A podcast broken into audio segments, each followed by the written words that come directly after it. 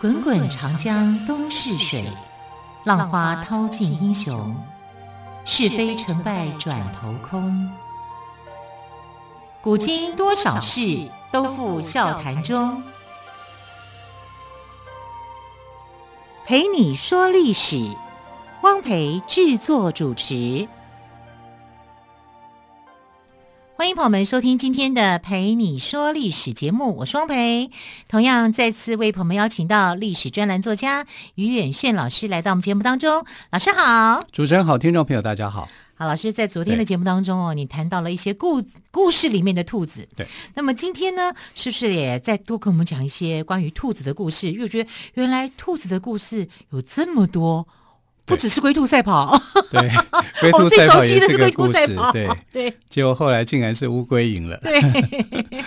而且兔子的真的是脚步很快啊，一下就到了。所以呃，你虽然一下就到了，但是你中途要是你贪睡的话，你就什么都没有了、哎啊。所以龟兔赛跑也是蛮有意思的。这对，样就龟兔赛跑里面的兔子就没有那么可爱了哦，这是提醒哎我们小时 骄候傲，对不对对，傲娇啊，哎傲娇啊，对 对。可是，在很多地方的兔子又那么样的可爱，对。所以它有很多不同的形象。你知道我们在这个文学上面哦，呃，是有拿兔子做比喻的啊。比如我国中的时候啊，念过《木兰辞》，有没有嗯啊？急急雄兔不急急，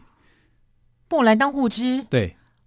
不是到后面不是有雄兔脚扑朔，雌兔眼迷离吗？，对，啊，雄兔脚扑朔，雌兔眼迷离。然后呢？二兔傍地走，安能辨别我是雌，呃安能辨我是雄雌？啊，对哎雌雄，雌雄。，答对了， 很 厉我害也是读过书的，啊！那是最后的一个结尾嘛对，因为他以女装出来嘛对，然后就是同行十二年，竟然不知道花木兰啊是一竟然是个个女女的儿装这样子对。，对，那你知道这个为什么叫雄兔眼扑朔啊？呃脚脚扑扑朔，对雄，雌兔眼眼迷迷离离，为什么？不知道哎，老师没有解释吗？忘了。就你把兔子耳朵拎起来的时候，啊好、哈这个是公兔子的话，嗯啊哼，它就会脚一直一直一直乱动、乱跑、乱跑，啊，这哦叫扑朔嘛，啊，从呃雄兔脚扑朔，你抓它哦，你要 抓它，雄的才会脚一直乱跑吗？雌的不会吗？吃的就眼迷离，他就一直眯着眼睛，痴痴的望着你，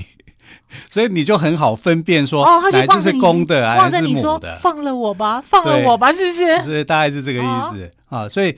他因为这样子就可以分辨说谁是公的兔子，谁是母的兔子。啊，但是你把两只兔子放在地上让它走的所以话，二兔傍地走，放在对两只兔子一起放在地上走的话，你就不知道哪一只公的，哪一只哦母，的。是母的，对一定要两个耳朵抓起来，对才能够辨别。对。哦啊，，所以这个原来这个词的意思是这样啊，但你哦你不懂，你就会知道说，哎，那为什么呃脚扑朔跟眼迷离，脚扑朔是公的兔子的象征啊，眼迷离是母的兔子的象征啊，但他们只有被抓到的时候，你才可以看出来说他们的分别嘛，哇，那我以前念书甚至不求甚解，只是照背而已，对， 为什么也没去管因它，为？老师没有讲啊 忘对记不对？老师没有更不记得这讲，件就事照着这个讲，可是他就没有告诉你们说，呃原来古人去辨辨别这个呃雌公的兔子跟母的兔子的时候，他是抓兔子的耳朵，哦抓兔子耳朵以后，公兔子的反应就是前脚一直乱乱蹦，啊，这叫脚扑朔哎这。个故事好有意思哦，对老师，我活到这个这把年纪，才知道我国中读读的词是这个意思、 老师让我为你哼一一小段的音乐，噔噔噔噔噔噔噔噔，呃，我告诉你，这说个文解字 这个木兰辞还很有意思，第一段就很有意思啊，哈，第一段你再背看看就，急急复急急啊，对啊，然后呢，呃，不闻机杼声木。兰当户织，哦，对，，木兰当户织，不闻机对杼声，惟闻女叹息。好，问女何所思？问女何所对，忆？那请问你，啊，急急是什么意思？织布机的声音啊。织布机的声音吗？确实确定吗？你确定吗？哎，我用猜的啦，啊这表示你是一个好学生，因为照背而已，就对对照了。 照常啊、以前的人就讲说吉吉是织布机的声音，啊，可是你想想看，织布机的声音这样合理吗？吉吉复吉吉，木兰当户织啊，木兰准备要织布了、嗯啊。可是呢，它下一句是什么？不不闻闻机机杼杼声声啊，机杼就没有发出声音啊呐、那为什么吉又吉前面是有什么几集声呢？对，唯闻女叹息，所以急急应该是叹息声，哦，可是很少人叹息像急，急急急急谁，叹息会发出这种声音，啊 应该是哀哀父哀哀，对呀或者是探探父探探，还对是不对？古音 古音的叹息，古时候的叹息是几集急急，有 你你你这样就找到根源了。 真的吗？就是说，哎、那你要古证，音的你发要去音证明说，古音的声音里面是不是用“急”这个字，对代表叹息声？嗯哼，结果你再去查去找，真的有。传统的解释就是说是织布声啊，织布声“唧唧”，这个好像说得过去，对不对？可是你从诗的原意来看的话，好像叹息声才比较合理嘛。对，那叹息声，你就要说哦，“急急”这两个字，如果是代表叹息声的话，那我们就要去追究它的来源可是老师有没有同样的用我法。觉得如果说你换对这个词改了一下，说哀哀父哀哀， 这就就就很好笑。对如果我们叹气是唉唉，如果说这个词改成哀哀父哀哀，大家念起来不是很奇怪？对，就有点这个意思，对不对？嗯好，那我想我想说的就是，哎，这个木木兰辞是很有意思的，对包括前面的开头啊，我们得要去想，这到底是织布声还是叹息声？后面这这两个想，你为什么要？要兔子又脚扑朔又眼迷离，那是在做什么？嗯那在辨别它的性别到底是什么？哎，我们以啊前真的是这个死读书的学生呢，反正就照背就对了。 对，你没没有有去想到思考说为什么二兔傍地走，嗯你兔子要放在地上让它走的时候，你就分不出来它是公的母的啊。嗯那什么时候分得出来？把抓起来的时候，抓着它的兔兔耳朵的时候，你就可以看到母兔子就眯着眼，公兔子就一直跑，一直抓，一直跳啊，就完全就可以知道说我可以分辨了。那什么时候分辨不出来呢？当你放它在地上走的时候，你就不知道它到底是公的还还是是母母的。的啊，这个诗的意思大概是是在这里这样子的、哦啊，它们的特性是不同的。不过这作者也是很蛮高明的作者，哎是对写是的很很高明对，啊。那你看东市买什么，西市买什么，东市买骏马，西市买鞍鞯，南市买辔头，北市买长鞭。太久了， 好，啊那没有关系，大概就是这个意思啦。那我们来讲啊，就是说，呃，在上一期我们就讲到说，中国的兔子哪一只最有名啊？玉兔嘛。玉兔，但别无所想，而就且是他很忙，玉一直兔在捣药哦。对，老师，而且他是他们班每天捣药，从早到晚吗？他不休息的啊、他就拿着那个捣药杵，这捣药杵啊，就是你如果到传统的中药行哦，应该是可以看到，就是说它一头是比较粗的，啊粗大，然后手里拿着的，手里握着那一端啊是比较细长的。但是头是这个粗大的，然后这样的话，你就可以把一些呃比较碎细的这个药，然后把它磨磨磨磨成粉状啊，所以这个是捣药杵的一个功能。它不只是用磨的，你还可以用敲打的，打打打打下去。但敲打的那个时候声音就会很大声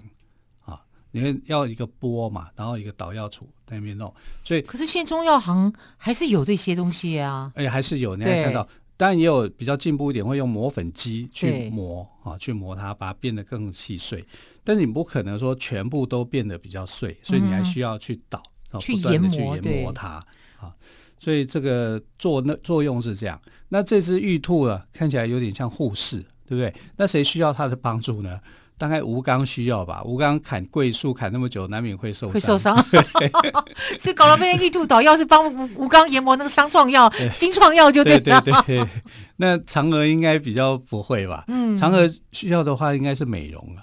美美肤、美美颜这样子。嫦娥应该很美啊，是啊嫦娥应悔偷灵药，碧海青天夜夜心。啊、这个这个是他后悔的心情、 啊啊是是啊，是就是唐唐人的诗词里面这样讲。我听过这个关于嫦娥的一种传说，就是说，呃，老天爷呢觉得他不应该背弃后羿，所以后来把他变成一只癞蛤蟆。啊，对，太可怜了吧？是啊，所以以所以叫做蟾宫嘛，哈、蟾蜍的蟾啊，我觉得这样不行，这样给女性的枷锁太深了。，对呀、所以后来又把她变成是一个美女了，嗯又恢复她原来的哈、然后甚至她跟太阴星君哦，原来在中文的说法里面呢、就是呃，月亮上面有几个神，主神是太阴星君，然后再来是呃女神哈、就是嫦娥啊。那男神他其实是一个凡人，就是吴刚，还有一只小兔子啊，大概就是这四个人组合的啊，就是在在月球上面、月亮上面我们看到的这种东西。那其中呢，玉兔其实不说你还真不知道，原来玉兔有这么多精彩的故事。它曾经化身为兔儿爷，兔儿爷，对对对，兔儿爷， 这个那个儿要儿化韵的、兔儿爷兔儿爷啊。那有有人把它写成叫兔爷儿啊，兔爷儿啊，这不对啊，应该是兔儿嗯兔儿啊兔儿爷兔儿爷啊因为这我们讲儿化韵，你就可以知道这是谁在信仰他，北京人北京啊人，，北京人儿化啊韵，对，这兔儿爷他们这个呃童年里面啊，就是会把这个兔子啊做成一个兔儿爷的形状。那兔儿爷会穿衣服，各式各样的衣服，他好像童玩一样，所以他们的童年童玩就是兔儿爷啊，然后就去精心装扮，好像金刚芭比一样，芭比娃娃那样。它不叫芭比娃娃，它叫兔娃娃，就让它去呃穿上衣服。那这个兔娃娃的名称就叫兔儿爷。那兔儿爷就是谁呢？就是月亮那只玉兔啊、哦，它很有意思的。我们等一下来讲。好，我们先休息一下，再请岳炫老师跟我们说更多有关于兔儿爷的故事。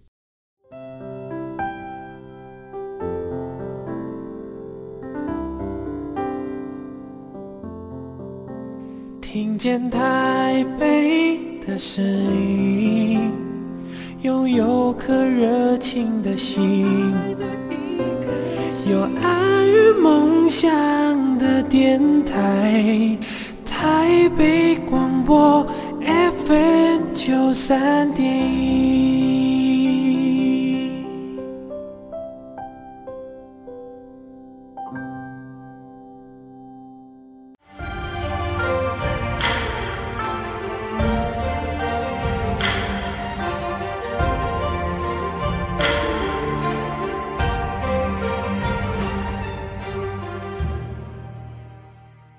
朋友们，您现在所收听的节目是《陪你说历史》，我是汪培。今天特别来宾岳轩老师跟我们讲的是兔儿爷的故事。我们一开始先谈到了木兰辞“唧对唧复唧唧”，哦对，这到底是鸡祝声呢，还是叹息声？接着呢，又谈到了兔儿爷，兔儿爷这个名词是怎么来的？老师再跟我们大家说一下。对，因为它其实就是玉兔。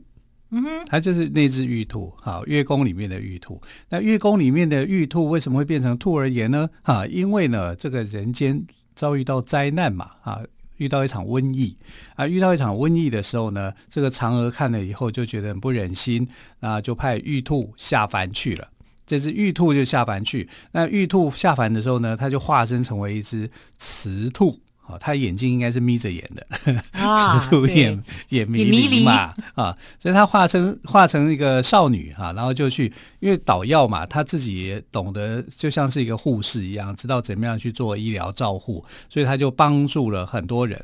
那帮助很多人以后呢，大家就要送她一些钱啊、金银财宝之类的啊。她说我不要啊，你们只要送我一件衣服就好了。她爱漂亮嘛哈、啊所以所以就大家就送给她衣服。哇，你想想看，那她的衣服有多多啊？就非常非常多、对啊，啊，所以我们现在看到的兔儿爷这个铜腕哈、在呃北京的这些呃这个铜腕市场里面啊，在过年的时候都会看到兔儿爷的这个装扮啊，长长的耳朵，然后身上穿着各式各样的不一样的颜色的衣服，那就是当年呢，呃，兔儿爷帮助这个北京的这些民众的时候，哈、民众送给他的衣服是各式各样的，然后啊，戴在身上可以保佑他们平安。啊，大概是这样的一个含义。那兔儿爷为什么叫爷呢？你不是娘们吗？对啊， 你不是不是女生吗？这个问题我对啊正想等一下要问老师。，对，因为他就不喜欢人家叫他这个兔子小姐呃吗？兔子小姐，哦他就要叫兔子大爷。哦，啊他就比较威风，是不是？对对对对，人家是虎爷 嘛对，我也要兔爷对啊啊，所以还蛮可爱 的。 对，不可以叫我这个兔子小姐，啊对兔子姑娘，不要对不要，我不要这个名字，兔子大爷啊，所以就兔兔爷儿就产就就生要了，诞生了。哎，她是她是一个比较汉子型的女汉子女汉子，对，这个女汉子就是这样子来，就这样来了，啊，所以呃，北京这边的民众啊，都非常的呃崇崇拜这个兔儿爷的。那兔儿爷的崇拜啊，其实是有渊源的，因为从呃这个春秋时期啊，就有玉兔的故事。玉兔的故事的产生是很早的。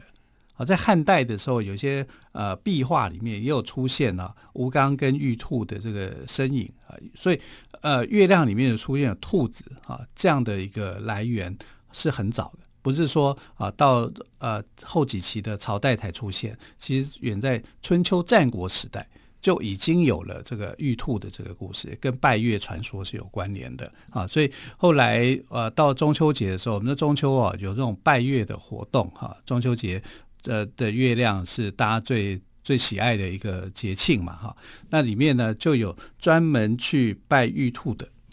啊，你不只要拜啊、太阴星君嫦娥，你还会拜 玉兔。白玉兔， 对， 所以有一些有些东西是要给玉兔去吃的。我们的兔儿爷也是有赏金的对啊，因为他帮助了呃黎民百姓，帮助他们去躲过这个瘟疫嗯啊，因为他是捣药杵嘛，你从他的身上拿的东西就可以知道了。那这个东西传了那么久哈、到了明朝的时候哈、就被吴承恩在《西游记》里面改变了他的一个形象，因为兔儿爷很受这个民众的喜爱，嗯所以因他为哎它也帮助大家健康啊，对，所以他也特别写了一个故事啊，就是说，呃，兔儿爷呢，呃，希望把自己，就是这只玉兔啊，他希望呢，让自己啊，就是模样啊，更女人化一点。他喜欢一个天竺公主，他就化成她的样子，让大家来去敬拜她啊。所以到那个唐三藏他们去取经，经过天竺，天竺就现在的印度哈、那到到这个印度的时候，就没想到竟然被天竺公主啊百般刁难。怎么会这样呢啊，？因为那只玉兔想要娶唐三藏，哎他他想要娶唐三藏，对对对那是对女儿国吗？对啊，但不是女儿国啊，啊就是天竺国的公主，啊是她就想要跟唐三藏结婚就对对了哈、啊然后这孙悟空就在想说，哎，这只玉兔是不是这个这个天竺公主是不是妖呢？啊，那待我老孙用火眼金睛一来看，看，一看，哎，不是妖啊，是妖啊，这有有妖气哈，但只有一点点、一点点，非常的微弱，零点零零零几这样一丝丝的妖气而已哈，所以他就觉得这可能不是什么妖啊，就算是妖也没什么了不起的嗯啊，因为他的妖气不重，啊妖气很重的话，那就是大妖了，大妖怪啊，啊那个以孙悟空的法力一闻或者一看就就对就可以对感觉得对出来所。以他没有把它当成一回事。嗯哼，啊，但是他因为把抢走了这个唐三藏以后呢，他说你抢我师傅，这是算什么？他就找找这个天竺公主哈、找这个玉兔精去算账，结果没想到他的他用金箍棒，他想说我这金箍棒随便打你一下，你就变成兔子派了，对不对？很怕你啊皮开肉绽 了。结果没想到呢，他就拿出他的这个捣药杵，就跟他斗。你是说那个公主拿出她的捣药杵吗？对啊，他就玉兔嘛，啊他是玉兔精变的嘛，啊，就打打这个，结果这个捣药杵竟然能够跟孙悟空这样子过招，哈、跟孙悟空的金箍棒，对，过招他跟金金箍棒过招，竟然没有受到任何的损失，哇，那法力无边呢、法力很强啊，哎对因啊嗯为，他的武器太好啦。孙悟空最骄傲的就是他的那根棍子嘛。对他如果没有金箍棒，他什么也不是嘛。他自己就讲啦，我我老孙要是没有那个金箍棒的话，他就没什么看头了，没什么搞头了啊。那他竟然就是这个捣药杵可以跟金箍棒打成平手，他就觉得这个没有妖气的一只一个一个天竺公主，怎么有这么大的能耐？啊，可是其实这个玉兔精化成的天竺公主还是打不赢孙悟空啊啊！因为孙悟空除了武功高强以外，他还有法力，别忘了还还有是哎变化的她是能力战斗神佛 呢。对呀、所以他后来就打不赢，他就跑，他就跑到山上躲起来。啊，躲起来以后呢，你知道孙悟空最喜欢做的一件事情是什么？金箍棒往地上一摆， 徒弟， 我每次看《西游记》，我都觉得这土地公、土地婆好可怜 哦。就叫出来，叫出 来，然后他们一个都就是大爷什么到哪里都叫土 地，都对啊土地，就不管那土地到底在干什么，我在洗澡你也把我叫出来啊，就叫出 来就啦往地。上一敲。 对，那土地公就出来，如果此山是何山，此妖为何妖？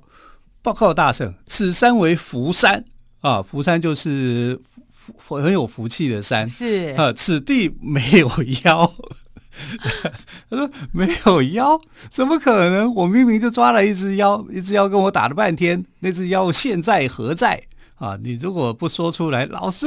一棍子就把你打下去。徒弟好可怜。 好可怜。那土地公就讲啊，真的没有没妖有啊，妖啊我这边是这个福地洞天啊，你现在来的这个地方叫天竺哎、印度哎、西方极乐世界欸哈、就是说那个《西游记》里面所写的印印度天竺是一个神佛佛所在的一个地方。嗯没有妖气啊，啊，没有没有什么东西啊，我这片山是正好的，啊、我没有没有什么妖怪住在这里呀、啊。他说啊，如果有的话，那就是那只兔子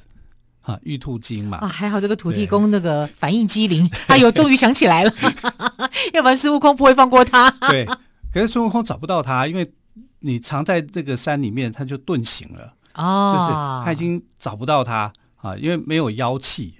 没有妖气， 那你要怎因为么他就找？不是妖啊他，就不是妖啊，他是一个兔儿也很可爱的神仙呐、是啊然后呃，只有那么一点点的妖气而已哈、因为可能就是动了凡念了、对啊，想跟对唐三藏在一起。对，那其实这个就是一个考验嘛，因为我们知道《西游记》里面有九九八十一难，对啊，就是唐三藏师徒必须要经过九九八十一难，才能够到达西天取得佛经。